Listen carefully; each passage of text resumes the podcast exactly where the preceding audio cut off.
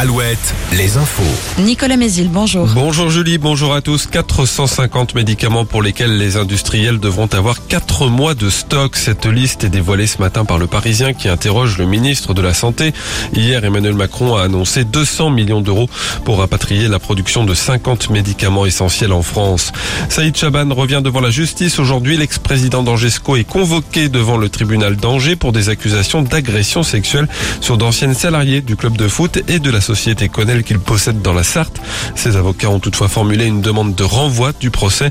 Selon Ouest France, il pourrait être reprogrammé les 18 et 19 décembre. Une nouvelle difficulté dans les hôpitaux en Vendée. Cette fois, ce sont les urgences des Sables d'Olonne qui ont fermé la nuit dernière. Elles rouvriront tout à l'heure à 8h30.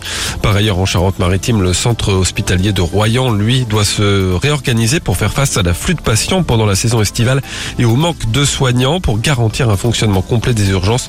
Les services de médecine interne et de médecine polyvalente seront provisoirement regroupés.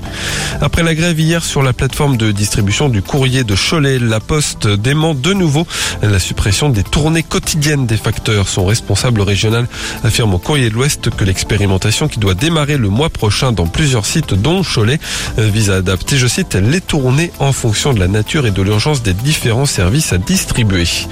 Décision du tribunal de La Roche-sur-Yon le 6 juillet dans le procès d'un couple de Vendéens reconnu enfin accusé en tout cas d'avoir fraudé pour toucher des aides Covid. 37 500 euros reçus pour une activité de traiteur qui n'aurait pas été déclarée en réalité. Huit mois de prison avec sursis ont été requis, une amende de 10 000 euros également et l'interdiction à vie de gérer une entreprise.